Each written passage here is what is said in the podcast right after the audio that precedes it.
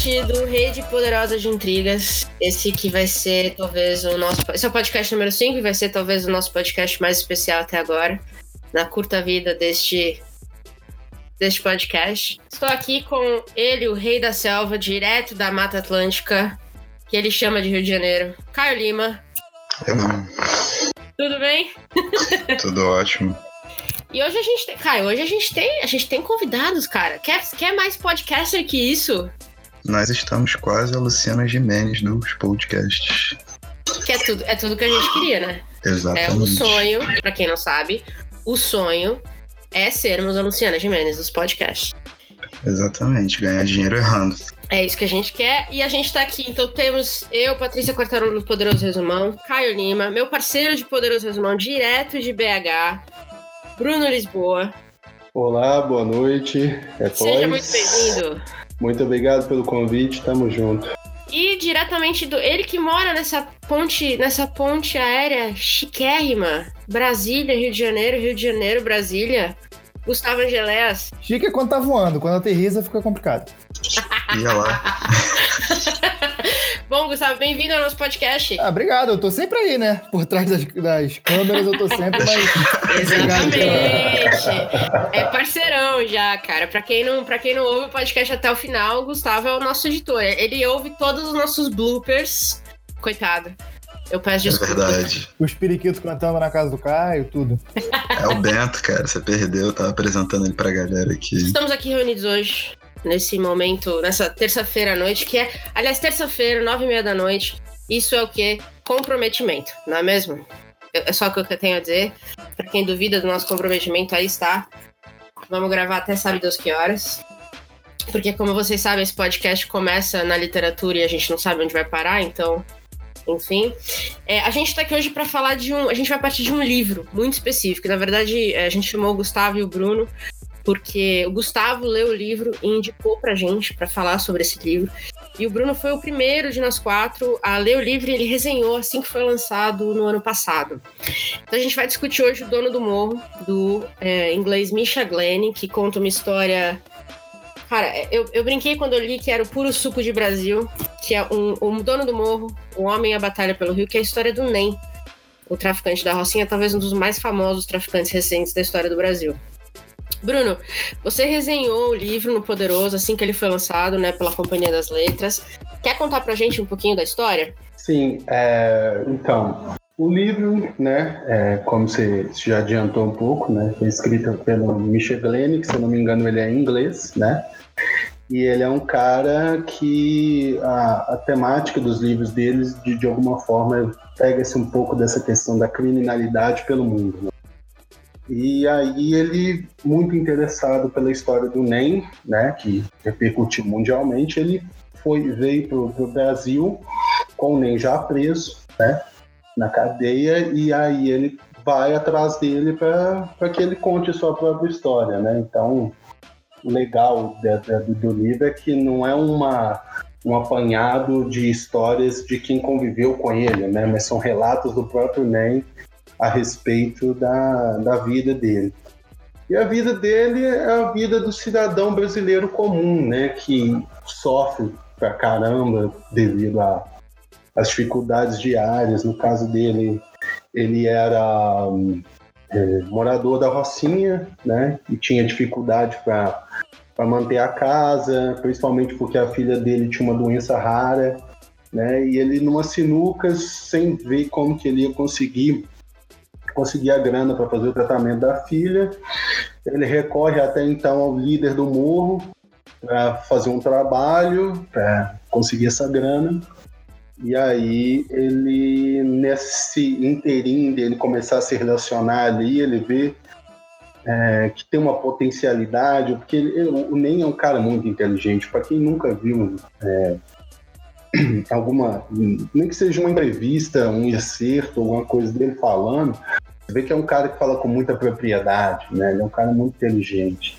Só te interromper rapidinho, para quem não puder ler o livro, tem uma reportagem que saiu esse ano, se não me engano, ali para junho, julho, no É o País com ele. E dá para entender, dá para pegar um pouco do espírito do que é o livro a partir dessa reportagem. É, sim, sim, eu, eu, eu li essa também, coincidentemente. É, então, a partir dessa, dessa, desse, desse momento, dessa virada né, que se dá a partir do momento em que ele assume o morro, né? E muda a logística toda lá dentro, que era é, um lugar temerário, ele começa a construir uma relação muito positiva com a comunidade, né? E é tido como ele é o, autêntico anti-herói, né? Que é o cara que faz o, o, o errado, mas está fazendo o bem também, né? De alguma forma. E aí é, o livro é legal também porque ele não, não, não centra só na questão do próprio NEM, mas ele vai atrás de, por exemplo, contar a história que está totalmente ligada, né, também, mas é, contar a história do Comando Vermelho, de algumas organizações criminosas que nasceram ali, né, ou na Rocinha, ou em favelas é, vizinhas, né, e tal, então, o livro ele é, é, um retrato até, eu diria, corajoso, né? De não só dessa figura pública que se tornou o NEM, mas uma análise muito bem, bem feita da, da criminalidade, né? No, no, Rio de Janeiro, de como que, que funciona, de todos os mecanismos e tudo. Então, o livro não é, não é só a figura do NEM, né? O livro ele faz um apanhado muito legal. É, uma das coisas que eu que eu problematizei na época, quando eu li o livro, é engraçado nessa questão do, do, do jornalismo investigativo, como que ele está no Brasil, né? Porque você tem uma história como essa tão interessante e, e acabou que alguém de fora, né, que teve o interesse de contar essa história, porque aqui dentro não, não, não acho que não, não é que é questão de falta de interesse, mas eu acho que tem um pouco, tem, sei lá, um certo receio de querer contar essas histórias, assim, né? De figuras daqui. É, você falou dois pontos que eu acho que a gente vai voltar, que eu, eu frisei, inclusive lendo a sua resenha, eu frisei pra gente discutir mais. É, se você não se importar, eu queria voltar neles depois, que é a questão uhum. do anti-herói e a questão do jornalismo investigativo no Brasil. Que eu acho que você levantou duas bolas muito boas é, na sua resenha aí agora, e eu tinha anotado para a gente retomar esse assunto, porque eu acho que, para mim, é, é, são dois pontos importantíssimos, além da história em si, né? Óbvio, são dois pontos importantes realmente dessa leitura. É, então eu vou, eu vou levantar essa bola daqui a pouco, se puder. Uhum, ok. É, o, pro Gustavo, eu tinha, eu tinha uma pergunta também. Gustavo, você que indicou o livro pra gente, eu lembro que você leu o livro e mandou uma mensagem e falou, cara, a gente precisa, vocês precisam discutir esse livro. E eu falei, cara, vem com a gente já que você leu. É, e me conta, o que, que, que fez você pensar que esse livro daria um bom podcast? Você que é um podcaster, já tem experiência, né, com podcast, não só editando, que aliás se quiser aproveitar e fazer um jabá, pode fazer um jabá, que aqui não tem organização. é, eu participo, eu edito e participo de alguns podcasts do, do 10 de 10, 10de10.com.br e, e, e, edito também do site Mira na Tela. Inclusive, quem quiser podcast, é só entrar em contato, estamos editando aí. Aí, fechou! Estamos procurando ampliar essa gama de podcasts. Excelente! Mais podcasts. É, mas, cara, o que me. O que me fascinou nesse livro é uma, é uma coisa que o Bruno mesmo falou no. no que ele pincelou nesse comentário inicial dele, que é como um cara inglês que chegou aqui mal falando português conseguiu captar as, as especificidades do Rio de Janeiro melhor do que eu já vi tão bem quanto os melhores escritores cariocas, sabe? Ele, ele entendeu muito bem o que é o Rio de Janeiro e conseguiu colocar isso num livro. E, cara, o Rio de Janeiro não é fácil de entender, não, cara. É uma cidade muito complexa, diferente de praticamente tudo que se tem no mundo. No, no Brasil mesmo tem, não tem uma cidade que pareça que seja igual ao Rio de Janeiro que, que a pobreza tá na cara das pessoas mais ricas e com muito dinheiro. Então, assim, isso para mim do livro é sensacional e soma muito com a proposta do podcast, que é desse podcast, que é começar a partir de um livro e, e aí deixar a conversa levar para onde ela for.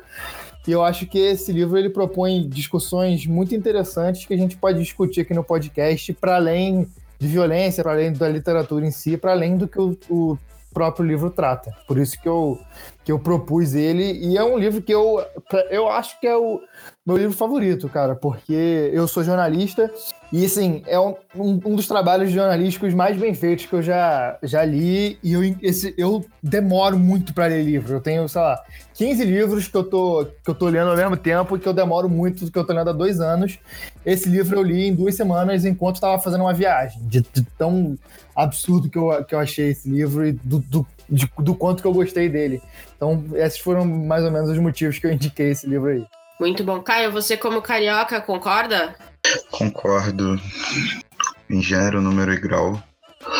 Acho, primeiro, né, tratando do livro, é, o estudo do Michel Glenn é fantástico. Ele teve aqui na Flip do ano passado, logo no lançamento do livro, né?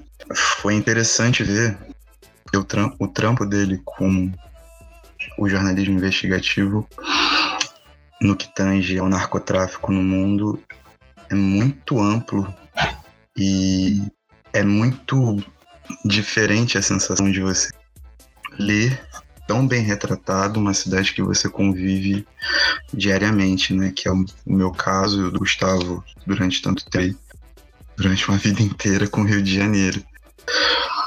Então, eu, eu tive a oportunidade de ver a mesa dele, de ler coisas para além do dono do morro, fico pensando no quão peculiar é o ambiente que a gente mora, assim. Isso não significa que é exatamente positivo. Mas a, a, a abrangência e o, a, a, a, forma como o Rio de Janeiro ele, ele é um, um, ele consegue centralizar essas ações todas aí vem a figura do, do NEM, né, que é uma figura imperativa assim dentro da história do Rio de Janeiro. Então foi um livro que quando a Paty su surgiu com a sugestão do, do, do Gustavo, nem estava no meu radar. E quando eu comecei ali foi a mesma reação do tipo, em questão de dias já tinha lido o livro muito, muito rápido. É, começado a pesquisar algumas coisas para não fazer feio nesse podcast aqui cheio de, de feras. E é isso. Acho que durante o programa a gente desenrola. Eu queria voltar na questão do jornalismo investigativo, porque eu acho que eu fiquei com a mesma sensação que vocês e é, ler esse livro e falar assim, cara, precisou um, um gringo vir aqui para escrever isso. E aí, quanto mais eu pensava e pensava no jornalismo investigativo brasileiro, é, eu, a único nome que me vem à mente agora é a Daniela Arbegs, que tem feito um trabalho muito interessante. É, vocês acham que o jornalista brasileiro, se alguém se dispusesse a escrever esse livro, ele seria isento a esse nível? Do, do, jeito que a nossa mídia está hoje? E é uma pergunta sincera, tá? A gente tem visto uma mídia extremamente dividida, podemos dizer isso, não sei. Mas vocês acham que um brasileiro conseguiria ter? Porque ele me parece que teve uma visão de tudo aqui. Porque ele não tá defendendo nem. Ele, ele, dá, um, ele dá vários pontos de vista. E a sensação que eu tenho é, e aí a gente pode até discutir se vocês discordam, mas a sensação que eu tenho é, ele apresentou todos os cenários, inclusive o lado do governo, o bom e o ruim. Uhum. E aí ele deu na nossa mão e falou assim: tá aqui, vocês decidem o que vocês fazem com isso, com essa informação, se vocês vão escolher um lado ou não.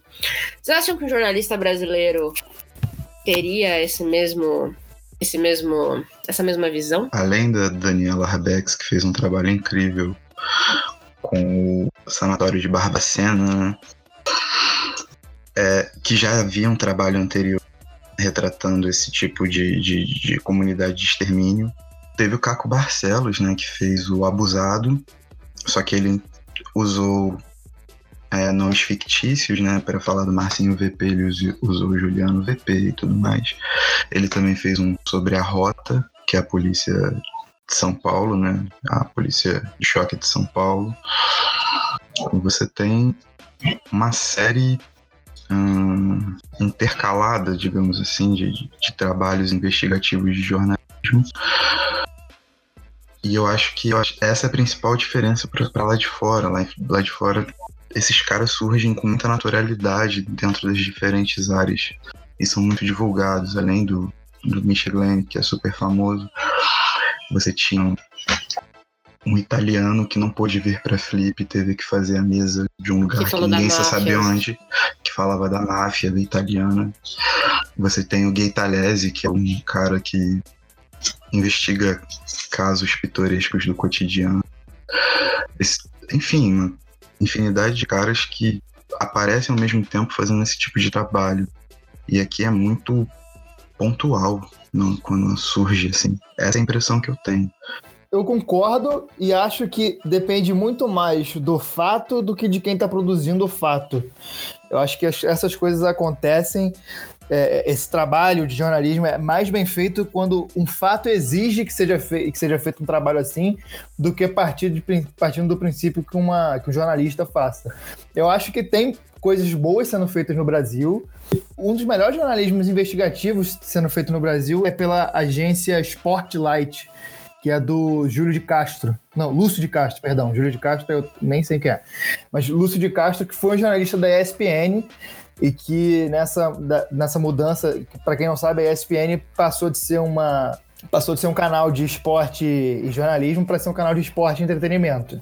E nessa mudança ele saiu, criou a própria a própria agência de notícias, que é essa agência que faz um trabalho de jornalismo investigativo muito interessante. E eu acho que, assim, tem casos no Brasil, mas são poucos. Eu acho que, no caso do NEM, eu acho que tem gente que faria um trabalho interessante, mas eu acho que um carioca não conseguiria fazer aquilo porque a gente está muito emocionalmente ligado a tudo aquilo. Então, eu acho um pouco complicado Sim. que alguém fosse fazer algo, algo nesse tipo de sentido, tendo convivido com o Rio. O, o Caio falou aí, eu sou, eu me mudei tem menos de um mês para Brasília, mas eu morei 24 anos no Rio e então assim, eu tenho uma conexão emocional com a cidade muito grande, de amor e ódio, e eu acho que um carioca não conseguiria fazer assim, não. Não sei, né? Quando, quando eu fiz aquele comparativo, né? De, o jornalismo de fora comparado com o daqui, né? Dessa parte investigativa, é, é, lógico que eu nunca trabalhei dentro de uma redação, né? De modo geral, então eu não vou entender isso muito bem com tanta propriedade. Mas eu penso, por exemplo, quando a gente vê os filmes, igual até o mais recente, né? O, aquele com a Mary Streep e o Tom Hanks sobre The Post. É, o The Post, isso, a, a, Guerra Secreta, né? Então ali você vê que nos, nos, nos jornais, né? Nas, nas, nas de, de modo geral ali, no caso era o Washington Post, né? Mas no caso, por exemplo, do do Spotlight é o, o, Boston Globe, né? Então eles têm, eles têm um grupo de jornalismo investigativo lá dentro, né? Da própria, da, da própria, do, do, do, próprio jornal, né? E eles pegam esses caras e eles ficam ali meses, né? É, trabalhando numa matéria, né? A pegada deles é diferente, exige uma pegada diferente, né? não é aquela correria diária de hard news, toda hora tem que arrumar notícia o tempo todo, né, e tal. Ali dá um tempo para a galera trabalhar e tudo. Então, assim, esse tipo de jornalismo, quando a gente pensa no, no, nas publicações nacionais de, de grande porte, né, a gente vê isso cada vez menos, por quê? Porque eles têm lidado mais com esse tipo de notícia, tem, do pãozinho quente que acabou de sair do forno.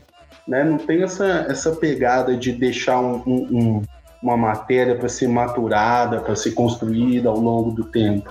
Né? Aí eu acho que falta numa questão até de, de coragem de dar espaço para isso. Mas não que isso não exista no Brasil, né? Vocês deram exemplos de, de, de, de trabalhos né? dessa, dessa seara assim e tal, mas é, acho que hoje em dia quem faz muito desse tipo de jornalismo investigativo está numa linha mais independente mesmo, né? Você vai pegar um do tipo, sei lá, tipo a mídia ninja, o The Intercept, o... Aqui em BH tem um, tem um que chama o Beltrano. E o Nexo Jornal, que é muito bom também. O Nexo Jornal, ótimo exemplo também, né? Que, que são pessoas que estão ali. É, como, como o Michel Glenn mesmo, né? O Michel Glenn, ele não, ele não veio aqui e ficou apontando o dedo. Ele foi isento. Ele falou assim: não, eu tô aqui para ser factual, quero mostrar a história, eu não quero traçar aqui o meu ponto de vista sobre alguma coisa. Eu quero lidar com o fato, né? Ele incomodando algumas pessoas ou não, isso não é, não é, não é um problema meu, né? Eu acho que é aí que está a questão também, né? Que falta um pouco do jornalismo hoje, o medo de querer incomodar, né? de querer cutucar algumas feridas, de querer fazer que as coisas saiam do lugar comum. Aliás, Bruno, muito bem colocado, porque quando eu falo, tava pensando nisso, vocês três citaram de uma forma ou de outra coragem, né? E a, a Daniela Arbex, eu lembrei muito dela porque ela deu uma entrevista falando que quando ela estava pesquisando o Cova 512, né, que fala sobre como ela foi buscar um, um corpo de, uma, de um cara que morreu é, na, durante a ditadura, torturado pela ditadura, ela começou a receber ameaça de morte atrás de ameaça de morte. E no livro ela colocou o nome de todo mundo, ela não, não colocou pseudônimo, nada disso. Mas ela disse que por muito tempo ela, ela, ela comentou algo sobre, parafraseando, obviamente, que ela não conseguia sair de casa, que ela recebeu ameaça de morte uma atrás da outra, ela tem um filho pequeno. Então, eu acho que tem também um ambiente Brasil, não facilita muito para os jornalistas, né? É, isso aí, isso aí, eu acho que talvez, talvez seja o maior temor, né? É igual aquela história é, do Tim Lopes, né? Daquele cara, Sim, jornalista. Né? Exatamente. Né? Eu ia falar isso agora. É o caso clássico. Eu lembrei, eu lembrei aqui de, de supetão, mas é um exemplo, né? É de um cara né? que é assustador, né? De um cara que teve, você, você pontuou, né? A questão da coragem de, de mexer com, abre aspas, né, cachorro grande e acabou pagando com a própria vida. Porque o Glenn cita nome também, ele cita nome, o governador tá lá, o, o cara da prefeito. polícia tá lá, o prefeito tá lá, os nomes de todo mundo tá lá. E ele fala, ó, tinha uma dúvida de uma suspeita de corrupção. Na época nada tinha se comprovado, a gente sabe depois tudo que aconteceu, mas tá todo mundo lá. A lista dá para fazer uma listinha, uma listinha negra com, com o livro aqui, porque o cara não teve medo também de citar.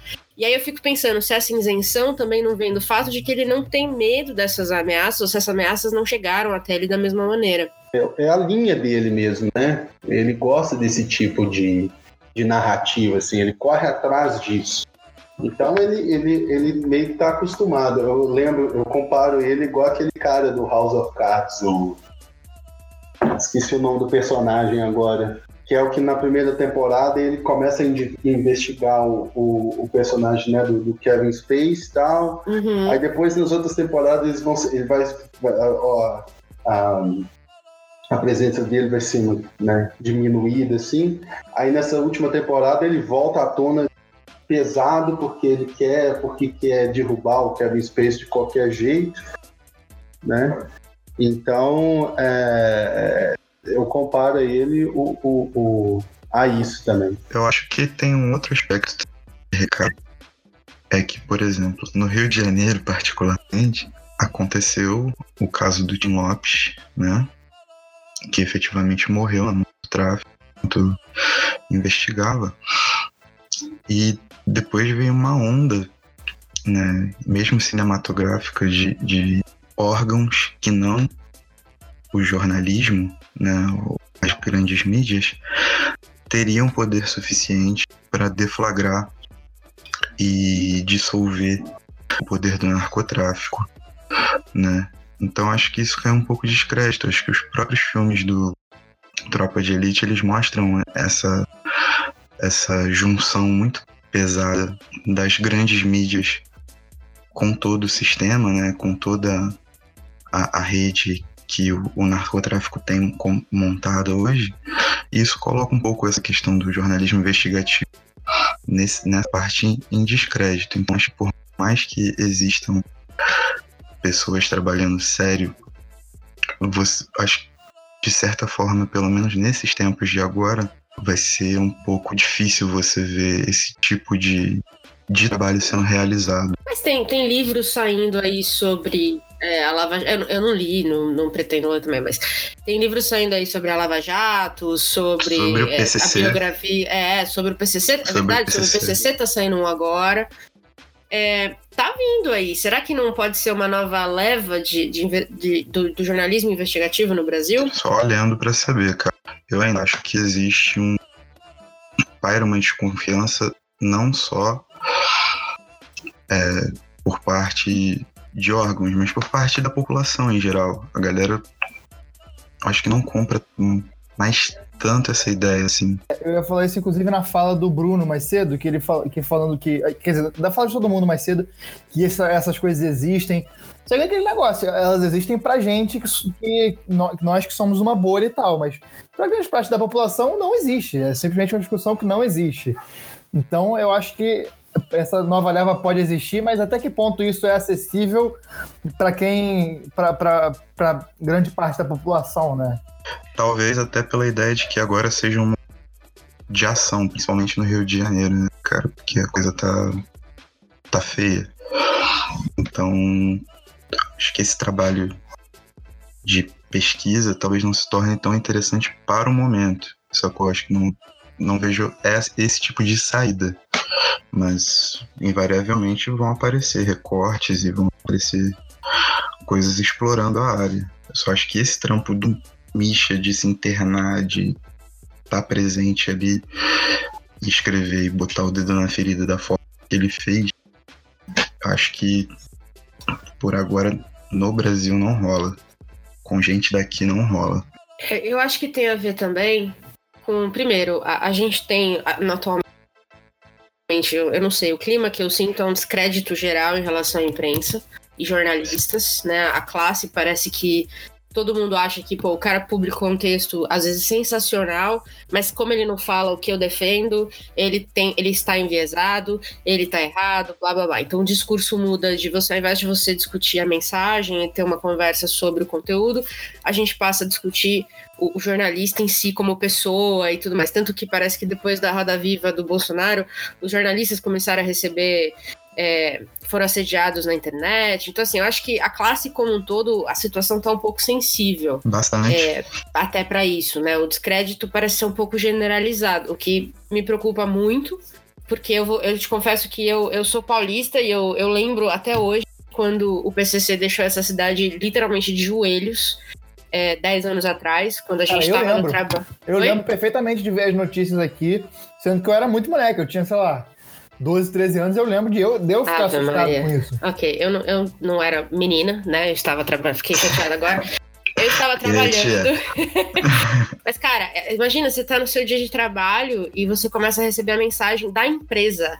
Todo mundo para casa agora. A gente tinha duas horas para chegar em casa.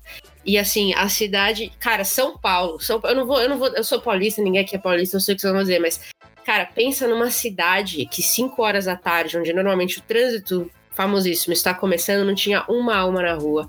Todo mundo dentro de casa, intocado o final de semana inteiro, sem saber o que ia acontecer. Imagina você fazer isso com uma cidade desse tamanho. É muito poder.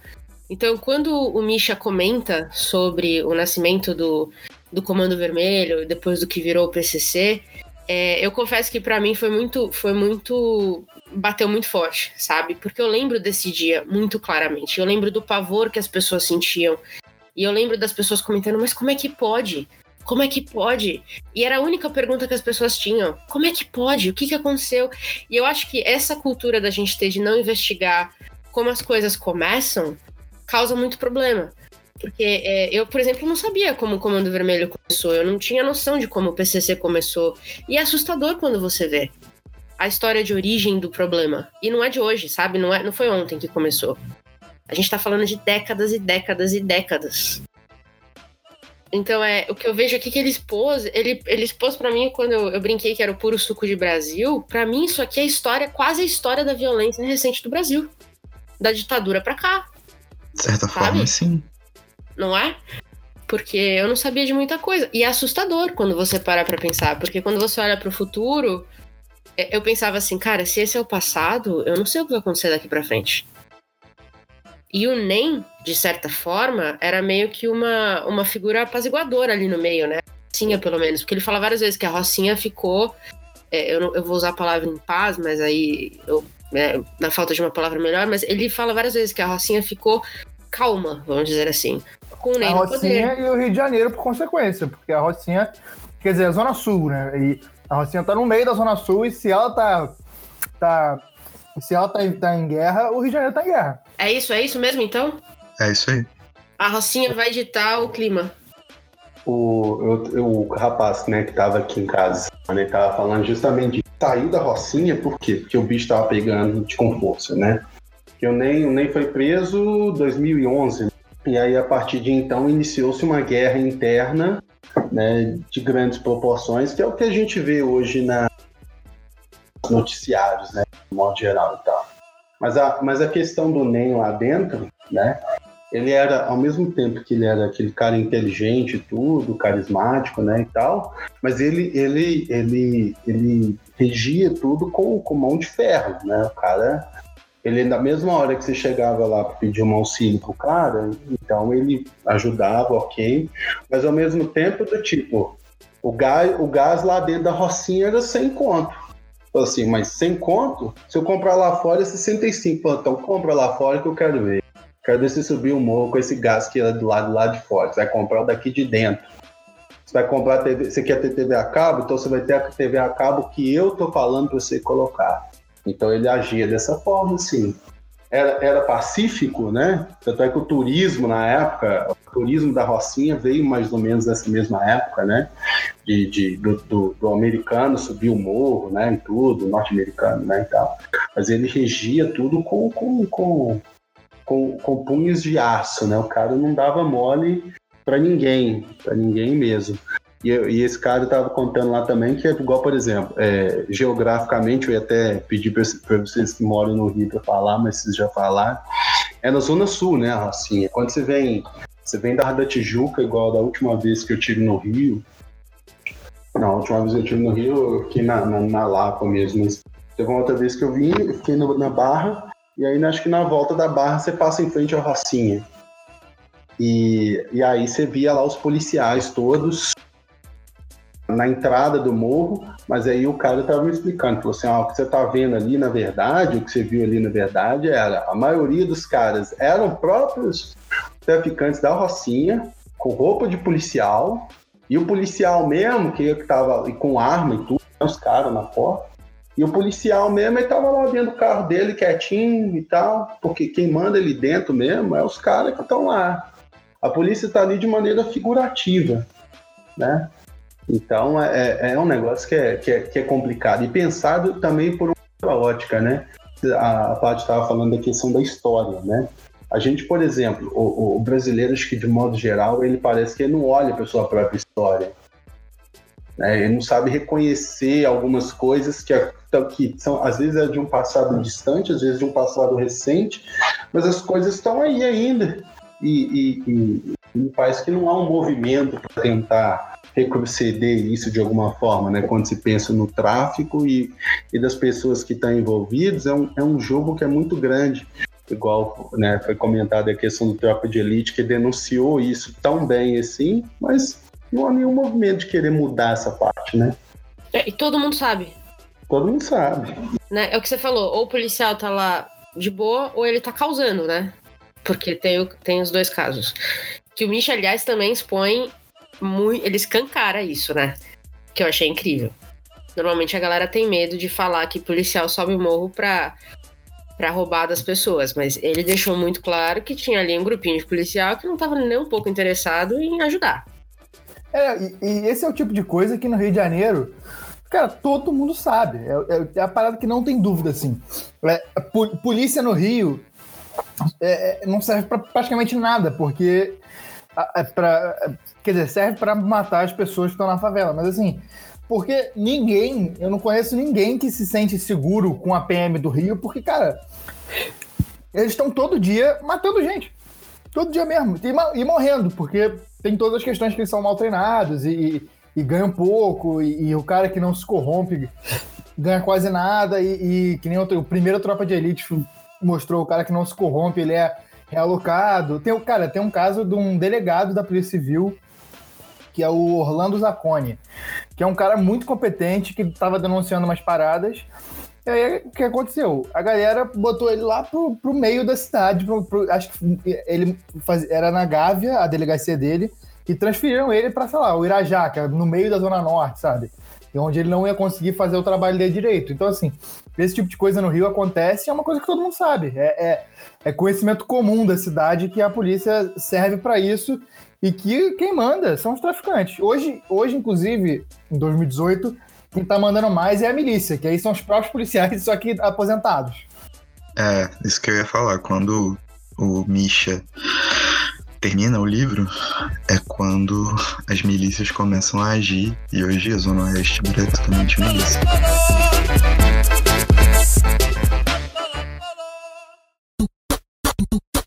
Acho que um caso que se sintetiza bem essa relação toda. A questão da Marielle aí até hoje. Sem, sem, sem uma, uma resolução para o caso, já está se arrastando para quatro, cinco meses né, e tal. E, e, e ninguém aponta para onde que, que, que, que, que é o responsável, né? Só tem assim, indícios, ah, foi fulano, ah, foi fulano, ah, não sei o quê. Mas é por quê? Porque no final das contas é porque tem muita gente envolvida na história toda. Quem realmente estava. É, que tem indícios que são três caras da Assembleia Legislativa que são do, do PMDB e que são dinossauros da, da Alerj que mandaram uma. que estão envolvidos, que é o Paulo Melo, o Pisciani e o outro eu esqueci, mas é um outro dinossauro daqui do Rio. E parece que esses caras estavam envolvidos. É, é uma é. coisa que, que tá é, no livro também, que o cara, o NEM, ele é, cara, porra, por mais que ele tenha movimentado essa grana toda, todas as pessoas, ele é peixe pequeno nessa situação, sabe? Essa questão de tráfico de drogas e de, e de quem é o responsável, cara, esse cara é peixe pequeno. Quem manda mesmo são os caras que estão de terra e gravata, coisa que o próprio Topa de Elite também mostrou. O Topa de Elite é muito bom também para entender mais ou menos a, a dinâmica do, do, da bandidagem, da polícia e da política Janeiro. E, nesse contexto todo, o, o, Bruno no começo ele citou, eu, eu tinha, eu te comentei que eu tinha anotado também para falar, que a história na, na, literatura a gente ouve muito essa questão do anti-herói.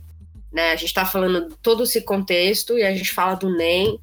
E, e aí você até comentou, né, Bruno? Ele, ele regia ali com, com, mão de, com mão de ferro mesmo por outro lado, ele, ele ajudava as pessoas da região, ele meio que deixou a, situação um pouco mais calma em Rio de Janeiro, conforme o Gustavo comentou. É, quando a gente fala a questão do anti-herói, vocês acham mesmo que o NEM a gente pode chamar ele de um anti-herói? Eu acho que para quem vê de fora, sim, mas para quem vê de dentro, eu não sei, cara. Eu acho que eles veem mais ele como meio que um líder, porque assim, o, o, o chefe do tráfico é o dono do morro mesmo, como o título do livro diz. E acho que a impressão que eu tenho é que o pessoal da Rocinha via ele como um líder mesmo, mais um líder, menos um líder, sabe? É como se fosse o prefeito, é o cara que administra ali e toma conta. E eu acho que as pessoas devem lembrar com, com muita saudade da, da legislatura do NEM na Rocinha. Internamente, até hoje, né? O, o NEM lá, o cara é venerado, o cara é um herói. Porque o cara, por exemplo, né? Antes dele, se eu não me engano, era o morro era dividido e tinha duas, três pessoas que dividiam o morro. Tipo, essa parte que é minha, essa parte que é sua, essa parte que é minha. Ele não, ele unificou tudo e falou, eu que mando nesse trem aqui. Mas aí, então, internamente, como ele conseguiu resolver uma série de coisas, ele realmente ele é visto internamente como um herói. Mas pra gente que é de fora, né, a gente enxerga, o, eu pelo menos eu, eu enxerguei, né, maneira como, como uma figura do anti-herói, por quê? Porque o cara faz o bem, mas ao mesmo tempo ele é conivente com, com o tráfico de drogas, é conivente com a violência, ele é conivente com uma série de coisas que pra gente de fora a gente não, não, aceita bem, mas para quem está ali dentro da comunidade, né, no caso da Rocinha ali, isso é algo natural, né? Eles convivem com isso diariamente. É o cara que lá dentro conseguiu, por exemplo, reduzir isso tudo de alguma forma, lá dentro ele é quase que um deus, né? Nesse ponto, há de se destacar que, tipo, a vida útil de um dono do morro é extremamente curta. Um cara que passa um ano, um ano e meio sendo chefe do tráfico, tá bem. E ele passou basicamente cinco anos na Rocinha. Isso dá um pouco da dimensão do, de como ele liderava as ações ali dentro, né? E em quão próspera para Rocinha, digamos assim, né? Entre aspas, foi o, a legislatura, como disse o Gustavo do NEM. Ô Caio, deixa eu te fazer uma pergunta. Hum, Você mora em Paraty, mas você morou no Rio muito tempo, é isso? eu estudo no Rio, na real. E, pô, tem muitos amigos lá. Durante um bom tempo, passei, assim, basicamente morei no Rio. E tenho casa em Petrópolis também, né? Que é bem. Entendi, porque, cara, uma parada, do- é, já meio que encaminhando o papo para outra, ponta, que eu achei Uhum. fascinante do livro, é como ele consegue colocar a Rocinha como um personagem, ou tal- nem talvez como um personagem, como uma entidade também. Porque, assim, é, Porque quem conhece. Exato. Se, se qualquer pessoa que viu a Rocinha ao vivo, seja passando de carro ou entrando, é, vê que a Rocinha é um, é um monumento. É um bagulho enorme, enorme, muito, muito grande. É, você fica de boca aberta quando você olha aquele amontoado de casa subindo pelo morro. Cresceu muito nos últimos anos. Tipo, de- cara, de- desde que eu me conheço por gente, é, para quem não sabe, a Rocinha é em São Conrado, que é o bairro de passagem entre a Zona Sul e a Barra da Tijuca. Então, assim, é uma passagem muito comum. Eu sempre, desde moleque, eu fico fascinado e, sim, eu lembro perfeitamente que a Rocinha era menor e hoje é muito maior. A Rocinha é um personagem na vida dos cariocas da Zona Sul. Eu, por exemplo, morei muito tempo na Gávea, que a frente da Rocinha dá para São Conrado e a parte de trás dela dá para Gávea.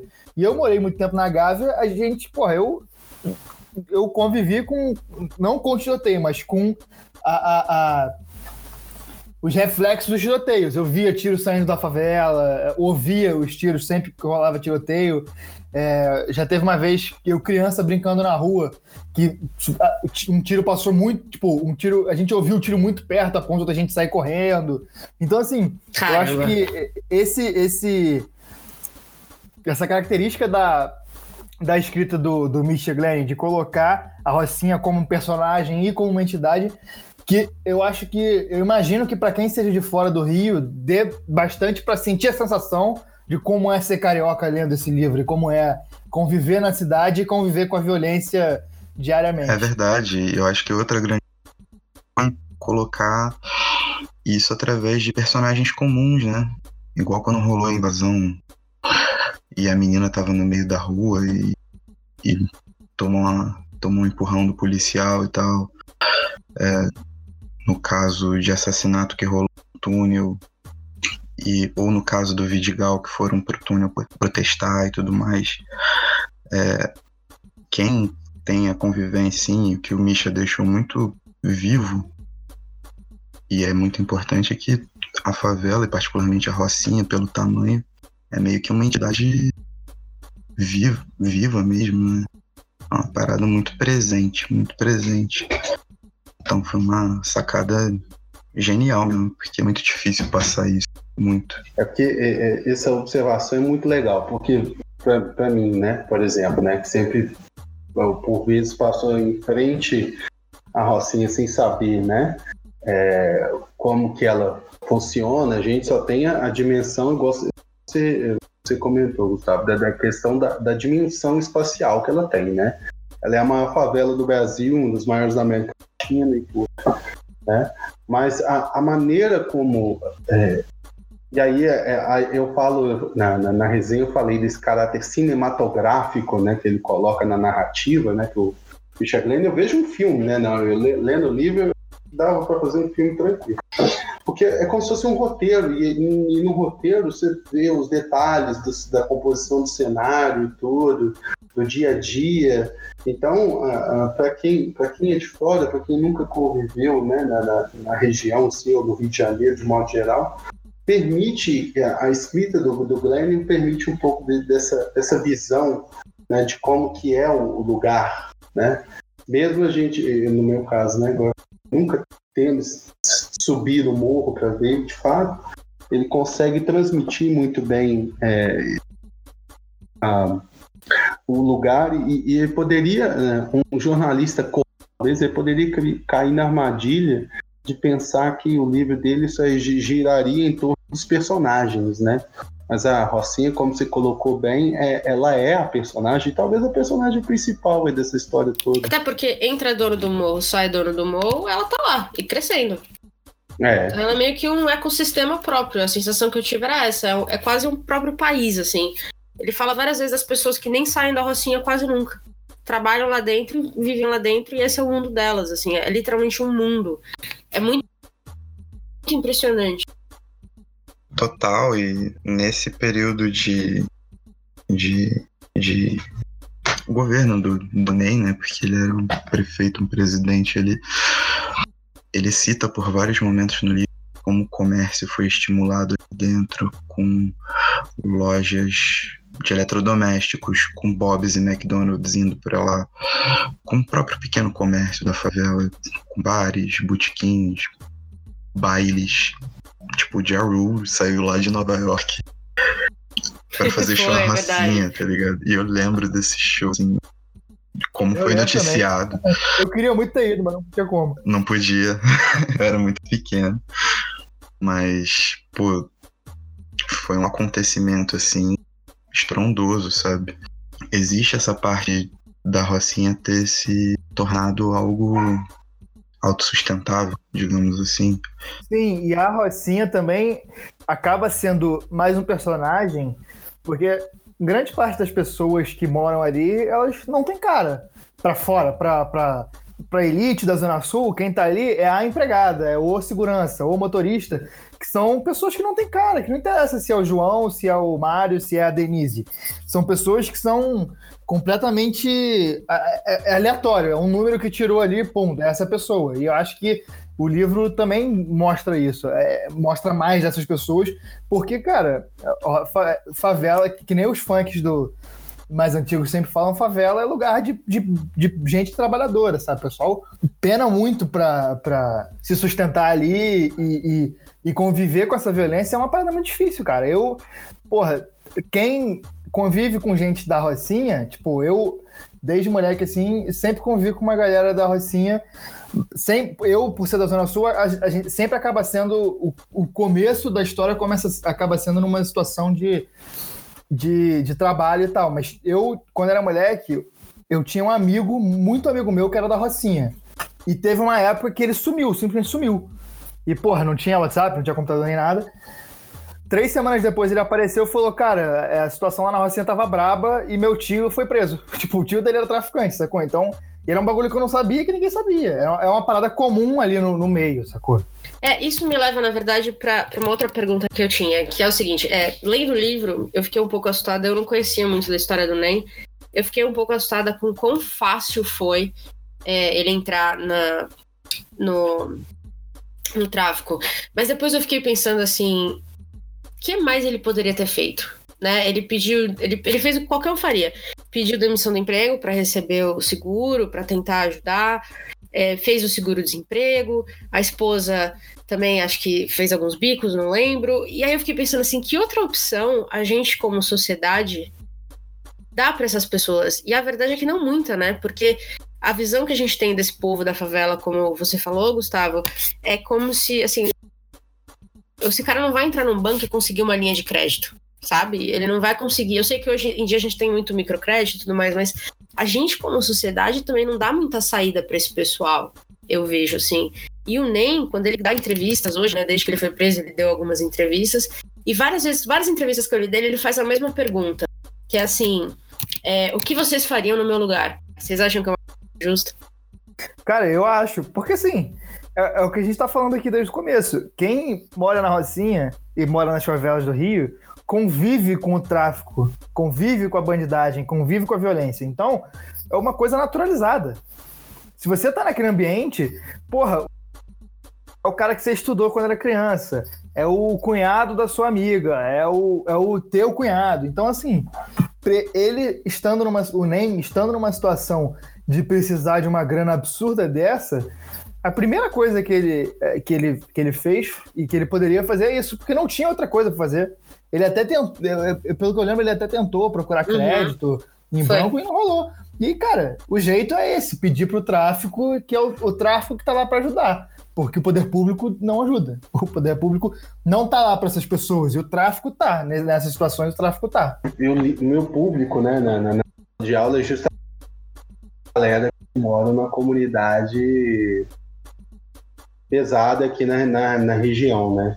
Então, assim, constantemente o que eu vejo com eles é o seguinte: eles estão, eles para começar, né, na estrutura familiar, né? É, geralmente eles crescem em lares onde, por exemplo, a figura paternal, a figura maternal é ausente, né?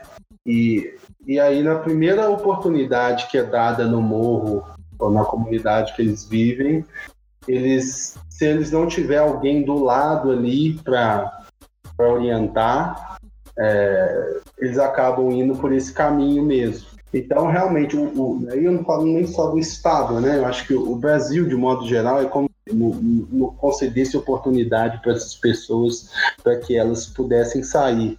E aí há uma mentalidade, de modo geral, né, infelizmente, de que é, há de se buscar soluções rápidas né, para tudo. Né, tudo aqui é para ontem. Então, se a pessoa ela não consegue de imediato resolver aquilo, né, ou pensar que aquilo ali pode ser resolvido mais a longo prazo, mas ele vê uma oportunidade onde que ele, é a curto prazo ele consegue sanar aquele determinado problema, né, a primeira coisa que ele vai fazer dentro do ambiente que ele tiver vai ser isso. E aí vai desde o do cara entrar no tráfico, desde o cara se fazer algo que é corruptível, alguma coisa assim. É, eu acho que mostra o quanto a nossa alta moralidade, eu nunca faria isso, é fraca, sabe? Porque dadas as devidas circunstâncias é, e a falta de opções, eu acho que ele mostra. Eu, eu, só penso na história de Breaking Bad, lendo esse livro, juro por Deus. Eu não quero fazer nenhum, nenhuma, nenhum parâmetro é, cinematográfico, mas eu só pensava na mesma história, sabe? Que assim, é uma, é uma discussão muito séria do que a gente vê como moral, porque é muito fácil a gente dizer que quem tá naquele meio tá errado, ou que o tráfico é isso. É muito fácil a gente julgar daqui. Eu tô aqui na minha casa, 10 e meia da noite, não tem, um, não tem uma bala passando aqui, sabe? É, então é, é que esse livro, além desse livro, a única coisa que eu pensava assim, cara, é muito fácil para mim aqui julgar o que essas pessoas passam todo dia sem do alto da minha casa, assim, depois de jantar, barriga quentinha, um chazinho para dormir. Sabe? É, é, é, um, é, um, tapa na cara da, da vida de privilégio, sabe? Na, aí a gente volta na questão do jornalismo. Cadê o jornalismo tapa na cara? Que, tá, que, que tanto faz.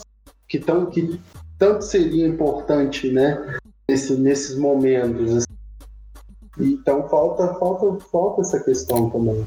É, eu ia encerrar com isso. Eu ia falar isso, que é mais um benefício do Michel Glenn, é mais uma coisa que fez, que além de dar uma aula de Brasil, ainda de quebra dá aquele tapinha na cara do, do privilegiado, fala, caralho, eu, eu faria a mesma coisa. Não, não, tem não negar. E além disso, isso que o, que o Bruno falou é onde, cadê o jornalismo nesses anos todos? Onde é que estava o Globo? Onde é que estava o Extra? Porque assim, essas coisas aconteciam às claras quase. Porra, meu irmão, todo mundo sabia. É o olho nu, né? É, todo mundo sabia que o Sérgio Cabral tinha esquema com todo mundo e tinha pacto com o Ney da Rocinha. Por que, que a imprensa da época não divulgou? Onde é que estava a imprensa, sabe? Onde é que estava o trabalho da imprensa que, porra, eu aprendi na minha primeira aula da faculdade, que é botar a luz onde não tem luz, onde botar a luz na, onde tem sombra. A imprensa não estava fazendo isso. E aí eu acho que isso, isso passa, isso explica muito a situação que o Rio de Janeiro se, se encontra hoje. É, eu lembro, não acho que é uma fala dele mesmo, né? Dele. Ah, tipo, aonde o Estado não vem, quem resolve sou eu, né? Então, do tipo, o poderio, o poderio do cara, era, era, a ideologia do cara era essa. O Estado nos ignora, né? Porque o Estado, não sei se vocês lembram, né? E, e eu falo que no Brasil, o jogo é tão escancarado, mas ninguém mostra. Era do tipo, você falou do Cabral, eu lembrei. O Cabral, na época dos Jogos Pan-Americanos, ele subiu um morro e foi lá na casa do Ney e falou assim: aqui, baixa a bola agora, que a gente vai ver um monte de gente de fora e tal. Quebra, quebra o galho aí, maneira nas coisas, que aí depois, quando, quando tudo voltar ao normal, a gente faz isso, faz aquilo, faz aquilo outro. Todo tipo, é, essa negociata com o governo e, e, é claríssima, era noticiado, né? E, e, ainda o é, o jogo é claro. Mas quem que tá aí para mudar o jogo?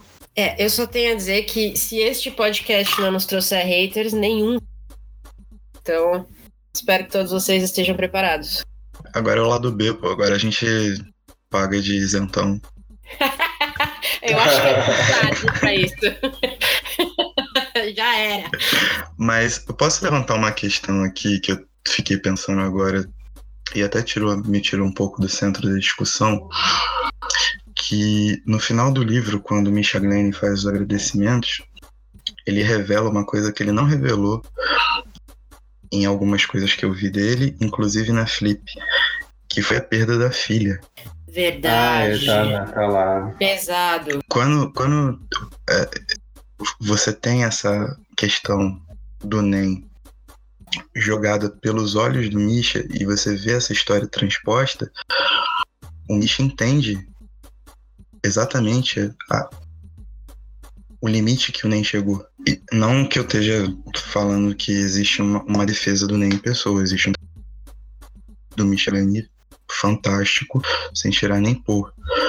Mas eu acho que eu acho que o Gustavo, como jornalista, pode apontar isso de alguma forma. Essa questão do entendimento do limite, que eu acho que o mais difícil é você realmente responder. Quando você começa? Por que você começa? Eu acho que isso traz essa atmosfera e o Misha consegue dominar muito bem. É como se ele estivesse dialogando com o igual, assim. Existe um, uma parada muito. um elo muito forte entre ele e o, o alvo, né? Principal da reportagem, assim. E eu acho que é por isso também que ficou tão bem desenvolvido todo o contexto do livro. Eu não, eu não lembrava disso, não, mas, cara, faz todo sentido. O cara, o, o, o Misha, ele, ele. Dá para ver que ele se envolveu com essa história para conseguir transpor isso tão bem. E assim, lendo o livro, a gente que. A gente que. Os cariocas que forem ler o livro vão lembrar de vários momentos da própria vida, sabe? Momentos que, porra, ah, aquela guerra que rolou aquilo, onde é que eu tava. É meio que uma, uma volta ao passado para entender coisas que talvez na época você não entendeu tão bem porque a mídia não noticiou tanto, né? Isso que eu acho maneiríssimo do livro. É como se tivesse. É como se. A impressão que passa é que o Misha tava lá vendo tudo, de cima. Porque realmente ele passa um panorama muito bom do, do, do que, que aconteceu, dos fatos que aconteceram, de quem estava envolvido. É, aí, é, falando até um pouco você falou, Caio, eu acho que o fato dele ter perdido uma filha, né? Esse lado paternal, né, ali do, do Misha, também poderia é, é facilmente é, pode ser analisado também no próprio Ney, né? Ele era um cara também que, que não tinha só essa filha, né? Aliás, o Ney tinha, tinha um problema com mulher, né? Porque depois que ele, ele, ele assumiu o morro, aí ele assumiu uma, uma postura de, é, de conquistador, né? Coisa que a posição dele o permitia, né? de, de alguma forma, abre aspas. E aí ele começou a arrumar filho para tudo quanto é lado, mulher para tudo quanto é lado. E acho que essa parte do livro chega a ser até engraçada, né? Porque o conflito que as mulheres dele têm e ele tentando mediar situações todas para falar assim, gente, ó, tem lugar para todo mundo. Vocês fiquem, vocês fiquem tranquilas, eu não vou deixar faltar nada para ninguém. Eu cuido bem dos meus filhos e tal. Então ele tinha esse lado paternal, né? Que de alguma forma também, talvez até o, o, o, o Misha tenha tido também nessa questão. Mas eu acho que ah, na essência, para compreender esse livro, acho que a palavra que define é, é, e para compreender as ações do NEM de modo geral é empatia, né? É saber realmente se colocar no lugar do cara, entendeu? As escolhas dele, né? E eu acho que essa, que, essa questão de empatia hoje é, é, é foda de falar, né? Porque quando a gente vê aí, mudando de, de lugar totalmente, né? A questão da, da, dos refugiados da Venezuela que foram expulsos lá na, na proximidade da fronteira, né? O que, que a gente vê no, no, Brasil é, é a questão da falta disso, né? Da empatia para com o outro, né? A gente critica muito, aponta dedo e tal, mas querer ajudar mesmo, querer entender a do outro é cada vez mais, mais raro e mais difícil de se ver por aqui. É isso aí, para mim, para mim isso resume o livro, é empatia pura. O que eu falei, esse tapa na cara do, do nosso privilégio é porque você não tem como, se você não tem o um mínimo de empatia, ou talvez se você tem o um mínimo de empatia, não tem como sentir, eu acho. E esse para mim é um, é um trunfo do, do Glenn. Acho que é seguro falar que, da parte de nós quatro, recomendamos o livro, né? Que depois de uma hora e meia Eu recomendo demais, demais o livro. Demais, demais. Eu não recomendo, não, que isso aí tá defendendo bandido, entendeu? Tô cansado. Lá vem o causador agora. Pô, foi o que eu mais li no. Assim, mais li, né? Mas, tipo. É, eu acho que é importante fazer uma ressalva que, além da empatia, existe um processo constante do Misha em caracterizar em como a, o avanço nas estruturas de poder e a necessidade de lidar com esse poder, que é um poder basicamente direto, sem intermediário, diferente do poder político, onde você pula e tem bem definidas as suas posições e atribuições, como isso fez o, o, o NEM mudar a sua forma de tratar as coisas durante esse tempo todo. Sacou? Então também é um, é um. O livro é um grande.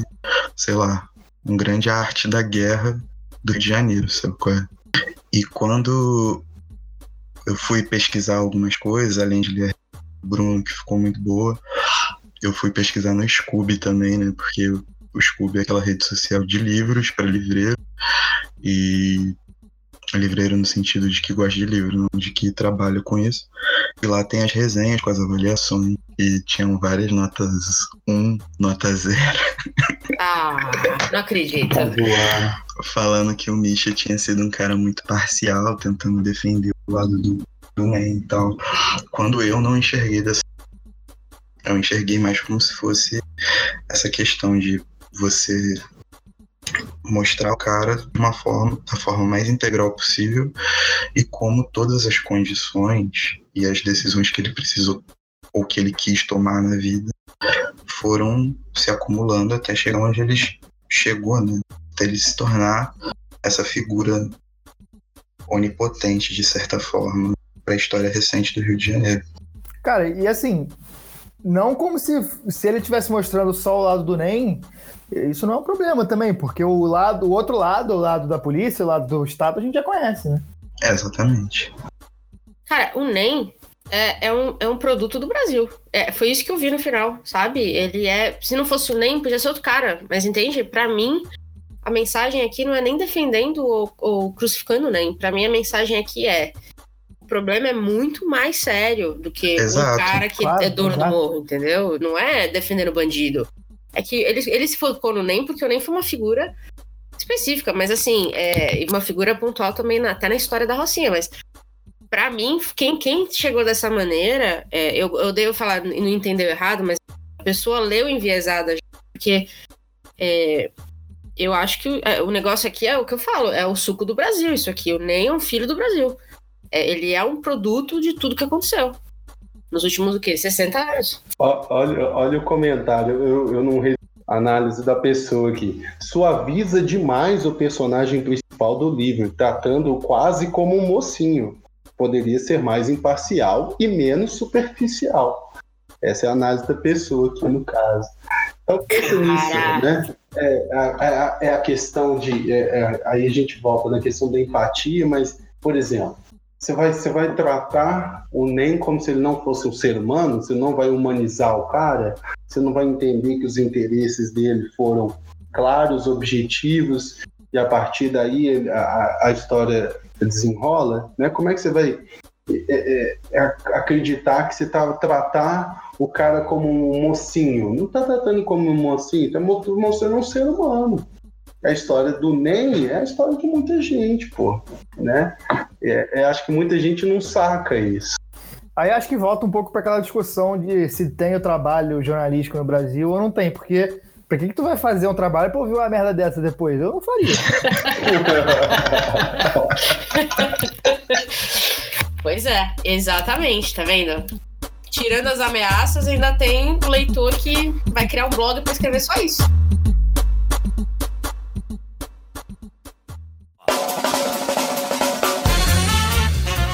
Lima, conte pra mim, o que, que você tem lido, assistido, vestido? Como é que tá seu outfit hoje? Me conta mais. Cara, eu tô de pijaminha de feira. Excelente. E camisa da Elling básica, rasgada, inclusive. Meu outfit tá sensacional. Saiu um vídeo novo, cara. Cara, saiu um vídeo novo. Vocês estão brincando. Eu saiu... achei. E pera, tem um detalhe maravilhoso nesse vídeo que é o seguinte: um cara fala que ele tá com uma camisa da Itália, uma camisa retrô da seleção da Itália. E aí ele fala, porra, a camisa que o Baresi usou na Copa de 94 e tal, na final. Isso. Aí o vagabundo foi atrás e descobriu que não é a camisa, como pagou 10 mil contra uma camisa que não é oficial. Aquela camisa acho que é de 2002 ou 2006. Adoro. Melhores momentos da minha vida é quando gente escrota paga esse tipo de mico. Eu vou assistir esse. Eu não vi esse ainda, não acredito que eu não vi esse ainda. Obrigada por me avisar. Saiu ontem ou anteontem. Primeira indicação aí, né, da. Tá aí. Não, excelente. Primeiro vai, vai pra lista do Medium, do Medium com certeza. É verdade. Quanto custa seu outfit? É um clássico. É um clássico. Mas e aí, o que, que você tá lendo de bom? Cara, Ou eu tô, assistindo de numa, bom? eu tô numa bad trip sinistra e tô, acho que me afundando mais porque eu tô lendo muito Kafka essa semana. Ixi, Maria. Então fico a recomendação aí do novo livro dele, saiu esse ano, tradução do Marcelo Bax, que é um dos melhores tradutores de alemão do mundo, reconhecidamente. É o Blumfeld, um solteirão de mais idade e outras histórias. Magnífico Kafka em relação a estruturas de poder que a gente falou tanto durante o podcast. É uma aula.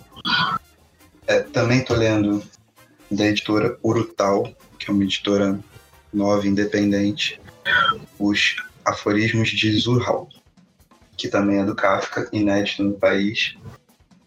E é isso, eu tô nessa fase bad trip, autodestrutiva. Muito bom, muito bom. Bruno Você Lisboa. acha bom? Não, eu acho bom, pô, mas né, eu vou julgar, vou julgar a trip do. Vou julgar, não tô aqui pra.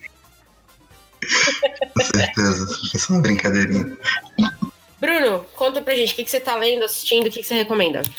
Ah, eu tô tentando terminar Handmaid's série, muito foda. É, tô no, acho que teve o 12 episódio, né, e tal.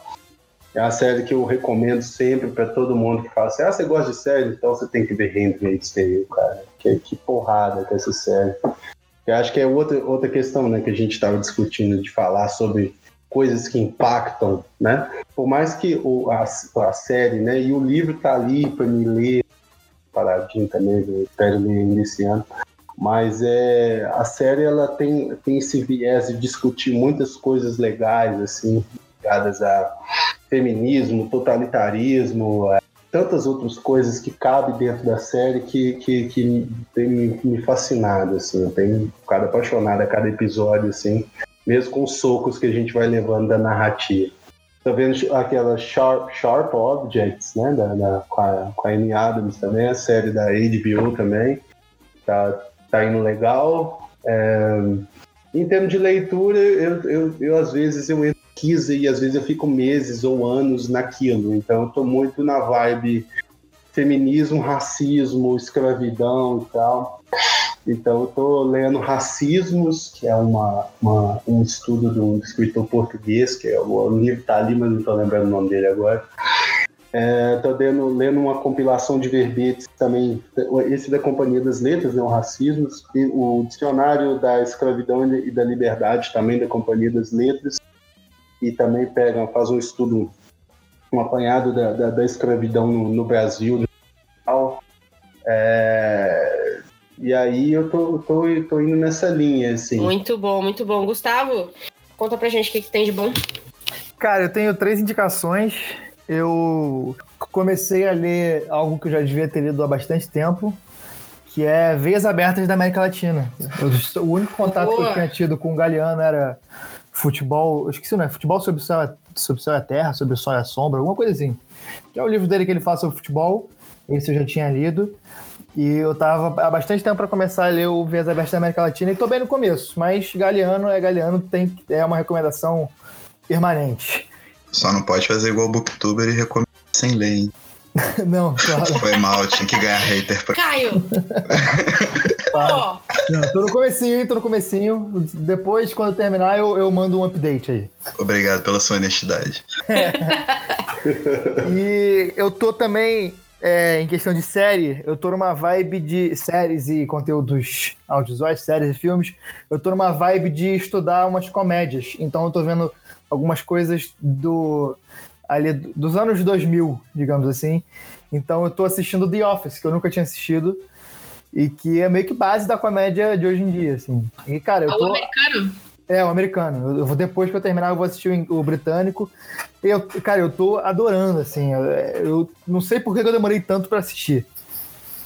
É sensacional mesmo. É, é, muito bom, muito bom mesmo, assim. E eu acho que eles até discutem coisas bem à frente do tempo, porque, sei lá, a série de 2003, 2004, lá em 2005 eles estavam discutindo algumas coisas que geralmente não se discutia na época, é, como questão de, de homossexualidade, é, papel da mulher, é uma série que tem uma representatividade grande ali, e assim, ela tá sendo mais, mais do que eu esperava.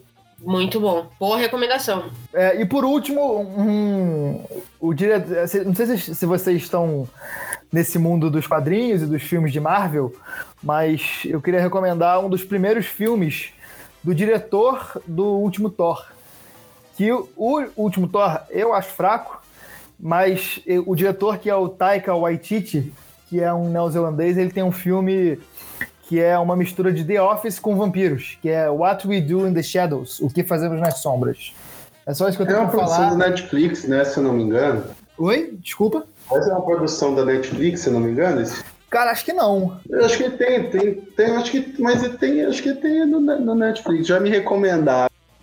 É, eu acho que tem, eu acho que tem sim. É, eu, eu não lembro onde eu assisti. É, minha memória tá fraca, mas eu não lembro onde eu assisti. Mas eu recomendo porque é, é, é bem diferente do que a gente tá acostumado.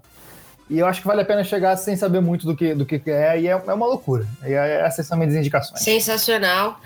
É, eu vou fechar rapidinho com uma recomendação e uma não recomendação, inaugurando a não recomendação nesse podcast, porque eu tô pé da vida. Eu li vários livros bosta recentemente, um deles especificamente eu quero falar aqui. O Bruno, coitado, acho que ele revisou minha resenha. Sinto muito. Foi mesmo. É. Foi...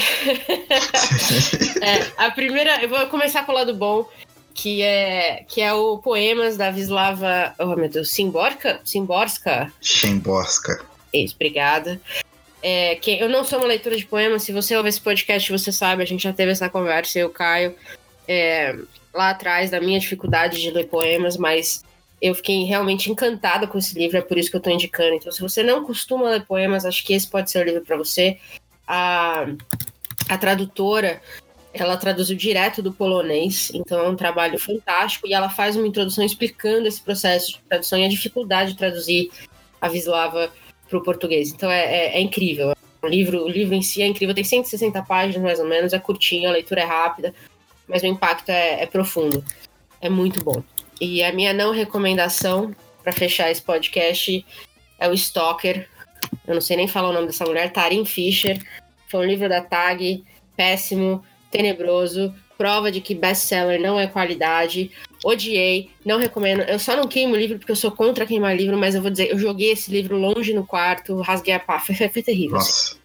É, falei dele no Poderoso, aí já vou fazer o jabá. Falei dele no Poderoso, então se você quiser saber tudo que eu odiei no livro, está na, está na minha resenha lá. É, Tag, pelo amor de Deus, cara. Tag, eu, eu assino vocês, eu adoro vocês, mas vamos fazer uma curadoria boa aí, vai? Não é porque vende que é bom né? Acho que vale a pena a gente deixar aí essa, essa frase final para criar um pouquinho mais de hater. Afinal de contas, a gente gosta de causar. Não é, é isso aí. Seremos o novo Super Pop. é isso aí, a gente só fala mal agora.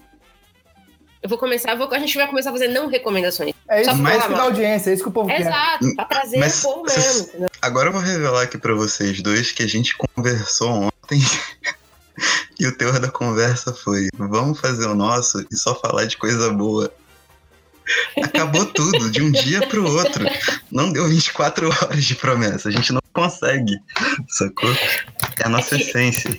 Cara, Por isso que isso aqui vai dar certo. Mal de livro. Eu não gosto de falar mal de livro, cara. Mal, é é... Quando é ruim, me não, dói é. na alma, sabe? Até a foto no Scooby do livro é ruim, pra vocês terem uma ideia. Até a foto tá mal feita, pra vocês terem, sabe? É, enfim. Livro ruim é uma dor, né? Porque você bota. Oh, você, é diferente muito tempo, filme, né? É. Exato, você gasta muito tempo pra no final falar. Ei. Não, e você gasta dinheiro e tempo e vida, e aí você. Eu não acredito nisso. Não é, não é possível. Que alguém escreveu. E pior, alguém publicou. Mas enfim, é, é uma conversa talvez para um outro podcast, né? Best-seller versus qualidade. Talvez possa ser um papo bom pra gente ter. É, mas, pessoal, é, já estamos quase chegando aí nas 11 horas da noite. É, obrigada pela parceria hoje, acho que foi incrível. Gostei muito de ter esse papo em quatro vozes. Obrigada pela parceria. Bruno, Gustavo.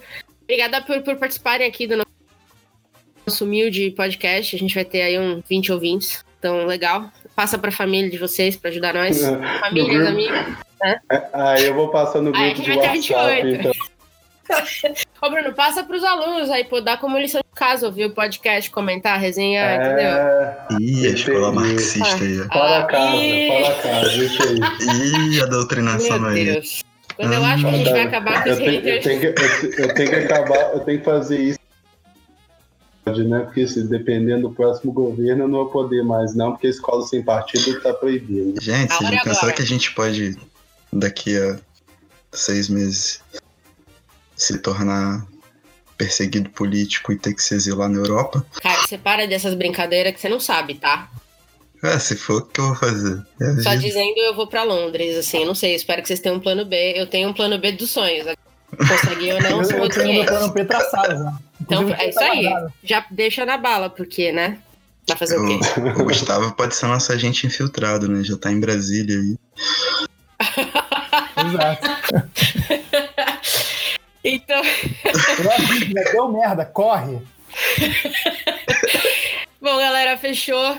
É, até o próximo. Espero encontrá-los novamente aqui no Rede Poderosa de Intrigas. Para todos que estão nos ouvindo, sigam-nos nas redes sociais: Instagram, é, Facebook, Twitter. Não estamos no Snapchat, que a gente não consegue, não, não temos idade É verdade. E só lembrando que todas as recomendações, links, notícias interessantes, qualquer coisa, ficam no Medium. É isso aí. Tudo anotadinho para vocês não se perderem ou ficarem enquanto vocês ouvem a gente falar. Acrescentando um textinho, um textinho autoral também que a gente vocês lá para contextualizar um pouquinho a conversa. Então, passa lá no Medium, conta pra gente o que vocês acharam, dê os feedbacks, vocês podem entrar em contato por e-mail, como vocês quiserem. E acho que fechamos.